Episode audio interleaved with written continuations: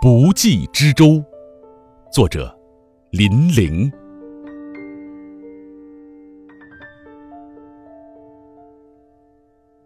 没有什么使我停留，除了目的。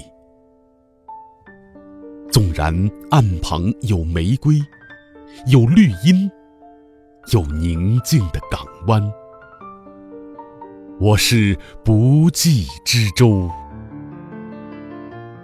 也许有一天，太空的遨游使我疲倦，在一个五月燃着火焰的黄昏，我醒了，海也醒了，人们与我重新有了关联。我将悄悄地自无涯返回有涯，然后。在悄悄离去。